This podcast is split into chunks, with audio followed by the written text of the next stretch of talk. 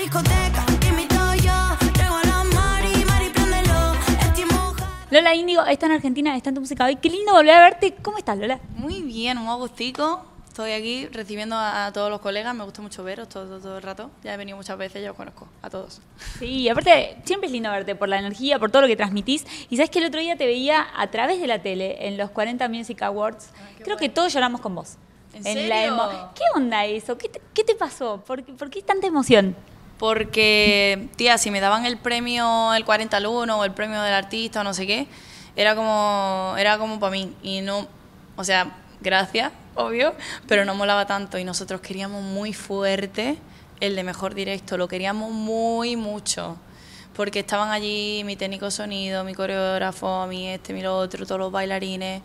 Y entonces, claro, yo le dije, chicos, es imposible que nos lo den porque imagínate que ese premio normalmente se lo han dado a gente muy mítica, tipo Manuel Carrasco, Alejandro Sanz, Vanessa Martín, gente que es lo que la gente conoce como música en directo, tipo un bandote, tal, son grandísimos artistas. Entonces decimos, claro, nosotros lo que ofrecemos en directo es otra cosa.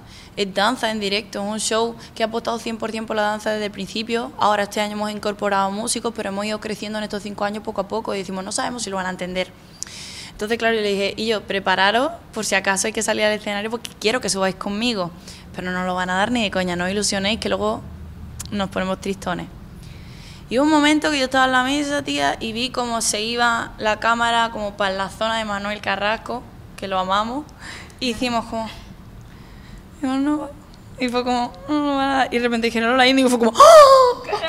No puede ser. Y de repente yo estaba en el escenario y vi que los bailarines no atinaban a salir y dije que suba mi coreógrafo, subió, subió mi, coreógrafo que es mi amigo del pueblo de toda la vida, subió mi, técnico que también es colega y cuando salieron todos por detrás yo no me lo podía creer.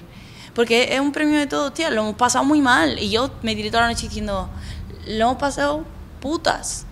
Ha costado mucho.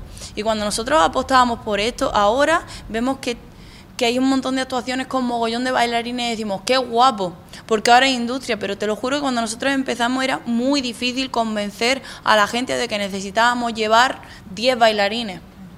Y ahora pasa. Entonces creo que, que ha sido un camino bello de recorrer. Más lindo, ¿no? Todo compartido así, porque cuando hiciste pasar a todos tus técnicos, a, todo, digo, a toda la gente que trabaja con vos, eso no lo hacen todos los artistas. Para mí fue muy novedoso verlo ahí en el escenario. Eh, ¿Es clave la gente que te acompaña? Sí, 100%. O sea, yo ni de coña seguiría aquí si no, si no me acompañaran ellos. De hecho, ahora cuando venga a Argentina van a venir conmigo porque, joder, si no, no tendría sentido para mí vivir todo esto sola. Yo vengo ahora aquí, hago la promo, anuncio que vamos a hacer un show en marzo, pero todo es por ellos, todo es para vivir esta experiencia con ellos, si no, no, no sirve de nada. ¿Te imaginabas eh, todo lo que está pasando hoy, por ejemplo, cuando estabas en China, eh, en esos dos años que estuviste viviendo allá? Sí, a lo mejor no tan gordo. O sea, a lo mejor me imaginaba, digo, bueno, no sé, yo siempre pensaba cuando saqué Ya no quiero nada, que fue mi primera canción, digo, bueno, esto me servirá como para estar en algún festival, así como en letra chiquita por abajo. Y de repente, en ese, el verano siguiente nos vimos en el Arenal Sound, en el escenario principal. Y ahora hemos estado en la Palusa Argentina. Se han pasado cosas que, que solo la podíamos soñar. Sí, sabíamos que íbamos a hacer esto porque era, era un destino que teníamos, pero así tan grande. Qué lindo lo que hicieron también con María en el escenario. ¿Cómo es compartir escenario con ella? Increíble y además ella le puso toda la energía, se bajó del avión y se vino al ensayo y yo no puedo parar de agradecerle. Le agradezco todos los días. ¿Cómo surge la idea de hacer ese homenaje al, al reggaetón más viejo? Eh, ¿Qué, qué dijeron? Tipo, che, la flayamos, vamos por acá. ¿Cómo fue? Yo llegué un día con la... se lo conté a mi mamá. Le dije, mamá, mira lo que he pensado. Y como le puse la canción y luego la mezcla con la parte de María, porque las dos dicen lo mismo. Y, y me dijo, pero ¿y esto? Digo, no sé, dice, me encanta, me encanta, va a ser increíble. Y, y- y, joder, y teníamos mucha ilusión porque es verdad que somos, es un homenaje a cuando estábamos en el parque, ¿sabes? Cuando eres niñatillo eh, y te vas al parque con el teléfono a escuchar las canciones y tal, y nosotros llevamos las canciones de los Cangri, de la Factoría, eh, todo el reggaetón a un viejito y, y quería hacer un súper homenaje porque somos los niños del reggaetón y a la Mari le pasa igual, o sea, nosotros somos niños inspirados que hemos crecido con el reggaetón. te premiaron por mejor directo. Este, hiciste una presentación increíble. ¿Qué, qué estás sintiendo vos en el momento que estás ahí arriba? No tenía ni puta idea de lo que decir. O sea, yo mm, tenía a Rosalía delante y estaba diciendo. O sea, ¿qué, qué puedo decir yo delante de toda esta gente a la que admiro? Y fue lo que dije. Dije, yo no me considero la mejor en nada, yo solo amo lo, amo lo que hago mm, lo- con mucha fuerza. Mm, lo que me mueve ni siquiera es la ambición, es el, el amor por, por mi gente y por, y por lo que hago. Y somos muy. Estamos enamorados de lo que hacemos. Somos muy, muy nuestros, estamos muy tenemos mucho orgullo.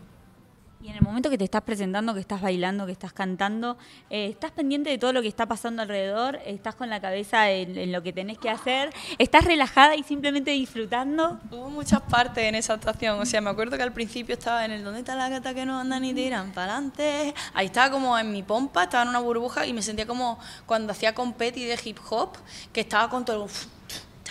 Estaba con todo el grupo así.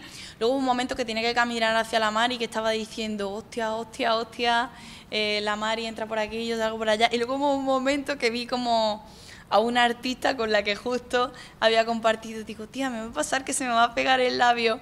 Porque a mí se me, claro, cuando me pongo nerviosa se me seca el labio. Y estaba ahí, y estaba como, vamos para la discoteca. Y justo vi, a la, luego en el vídeo no se ve, pero mi sensación era horrible. Y entonces yo la estaba, claro, todas las cosas que pasan. Y yo estaba viendo a esa artista con la que justo le había dicho, espero que no me pase. Y me pasó, y la miré, y, y fue como que la vi, y le hice como,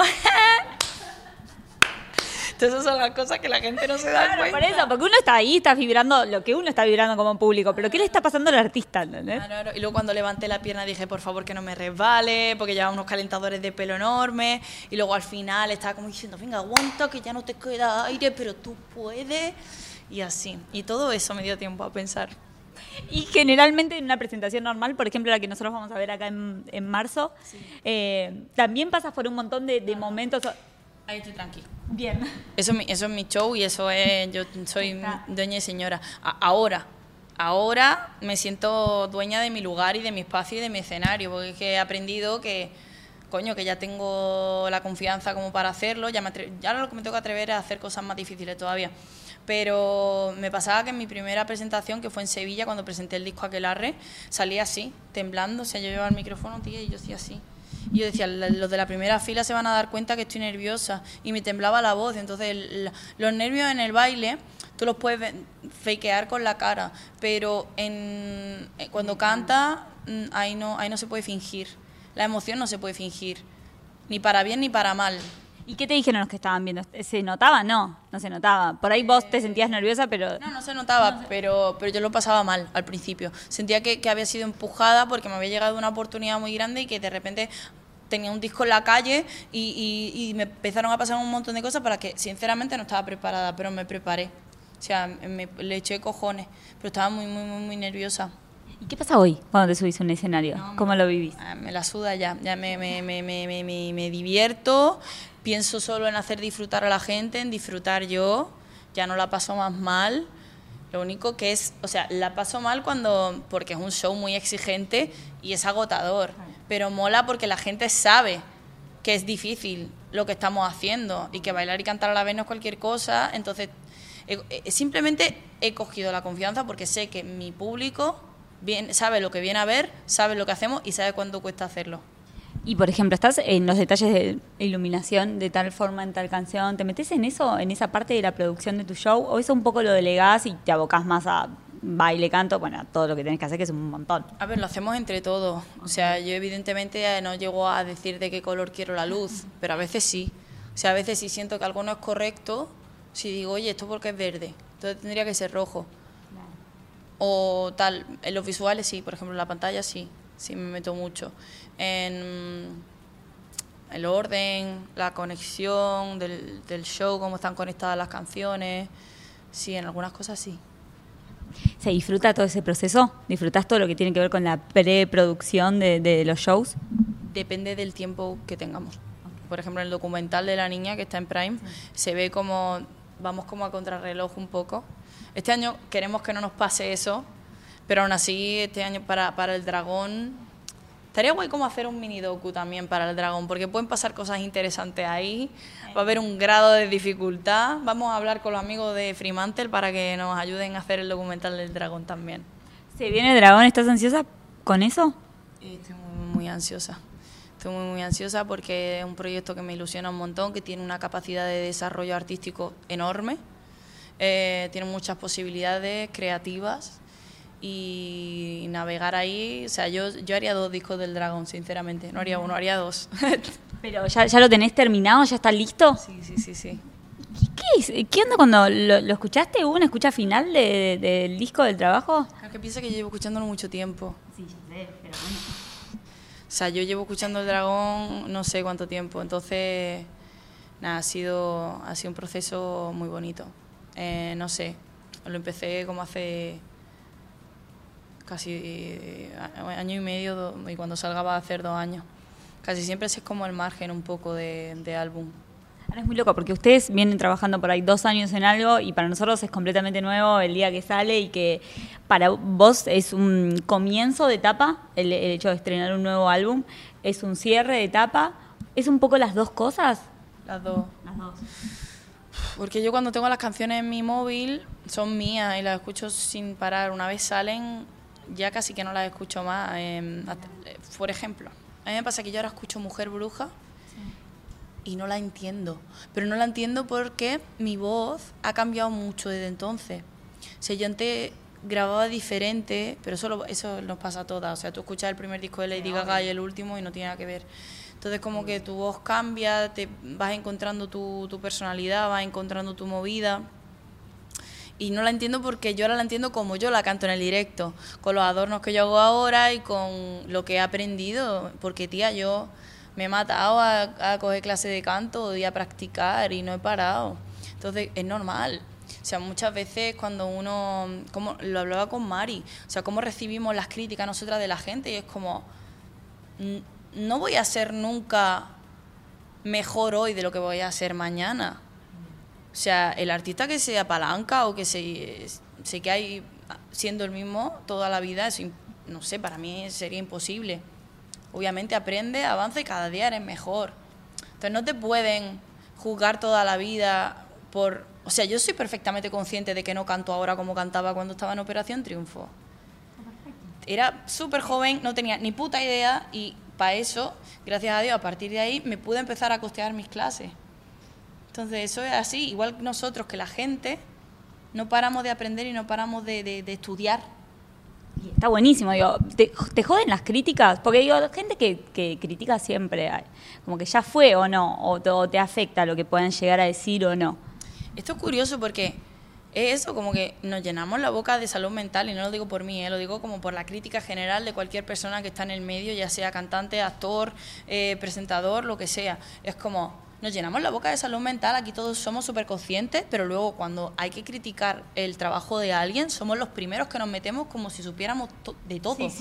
O sea, somos expertos en imagen, en sonido, en, en todo, en absolutamente todo. O sea, yo es que a veces leo una barbaridad que digo, hermano, a mí no se me ocurre meterme a opinar de algo que yo no entiendo, ni, ni, ni sé hacer, ni sé hacer, ¿sabes? Yo jamás voy a criticar el trabajo de un futbolista porque es que no sé hacerlo. No sé cuánto cuesta. Mm, Solo sé que me parece admirable el hecho de que salgas a un campo de fútbol y que tu propia afición te pueda hace- eh, hacer bu. No sé. Entonces, es como, me, me importan las críticas. Lo justo, a veces me, me parecen cómicas por, por esto, porque eh, todos somos eruditos y maestros de todo. Bueno, con Mari, ¿cómo fue el proceso para esta canción? El proceso fue hace un año que yo vine por primera vez a Argentina. La Mari estaba haciendo un montón de shows porque es la persona más trabajadora que conozco. Estaba haciendo el Rivadavia 80 veces. Y, y uno de los días que tenía libre, literal, y uno de los días que tenía libre, pues dijo de venir conmigo al estudio. Y dije, pero tío, ¿tú de verdad tienes energía? Sí, sí, dale, dale. Y dijo, vamos a hacer reggaetón viejito. Y digo, guau, yo también estoy súper en esa. Entonces me fui con la canción y como que un día hablamos de, oye, ¿qué hacemos con esto? Tipo, tal. Entonces yo, claro, yo dije, está muy bien y, genial hacer, hacer el, el reggaetón viejo, pero tengo que dar coherencia con el resto del álbum. Tiene que tener algo de electrónica. Y ahí fue cuando le empezamos a meter mano ya en serio, como decir, vale, la canción tiene todo el potencial, pero tiene que ser el dragón. Y, y al final quedó muy dragón, porque tiene como muchos detalles especiales. Creo que es una canción especial. Se disfrutó, se disfrutaron esas horas de estudio ahí compartidas. El, eh, horas de estudio entre ustedes, ¿es un poco de charla de esto, de la crítica? ¿Es un poco de charla de la vida? ¿Es un poco o no? O cuando se tienen que poner a laburar, están trabajando a pleno y ya. Hablamos de todo. Ah, de todo. El día, buf, si, si- si esas paredes hablaran, las de los estudios, el- el- ir al estudio es como ir al psicólogo casi, o sea, al final acaba hablando con todo el mundo de todo y es una experiencia religiosa, la verdad, no sé, y especialmente con la Mari. Es, es una tía empática, mm, es amiga, hay una sororidad siempre entre nosotras de admirar el trabajo de la otra, la mejor. Eh, ¿por, qué, ¿Por qué estás eligiendo eh, trabajar con, con músicos argentinos? Porque yo, yo sé que, por ejemplo, por Enzo, que te quieren muchos acá, ya te adoptaron. Eh, ¿Por qué? ¿Por qué los elegís a ellos? Para. Porque genuinamente me caen increíbles y, y siento que son buenísimas personas.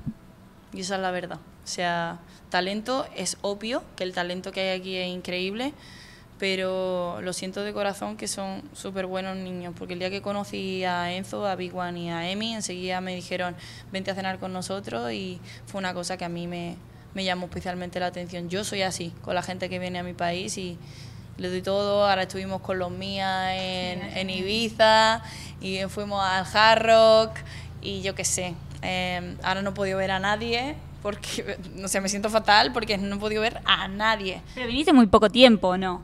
Muy pocos días. Acabo de comer con el Enzo y esta noche, si Dios quiere, veré a, ma- a más amigos que voy a ir de, de joda. De joda. Y, y nada, y mañana ya me voy. Ah, bueno, pero te vamos a tener prontito. ¿Te vamos a tener antes de marzo por acá o no? ¿Cómo, cómo sigue todo este camino? venir antes, o sea, quiero cuando, venir cuando ya podamos decir tal día es. Sabemos que a finales de marzo, eso no se olviden, por favor. Pero ojalá pueda venir un poquito antes para, para hablar mejor de, de la fecha y de qué podemos hacer en esos días. Y nosotros vamos a seguir conociendo el dragón. Eh, sí, de a poco, ya todo completo. ¿Qué onda eso? Yo, ¿qué quieres que te diga? Que amo el disco, que creo que es una evolución personal, personal primero que todo, en la que me he sentido muy bien como artista. Creo que todas son canciones muy buenas, está feo que yo lo diga, pero he tra- lo he trabajado muy meticulosamente, he hecho, he hecho, o sea, como ponerte a investigar en hacer algo diferente y raro incluso, y sentir que la canción se te queda y que para ti es un palo, como decimos, es, es muy guay. Bueno, Lola, gracias por la nota, gracias por el tiempo. Siempre es muy lindo hablar con vos. Eh, y te esperamos acá pronto y en marzo, obviamente, ahí estaremos en primera fila. Vamos para la discoteca.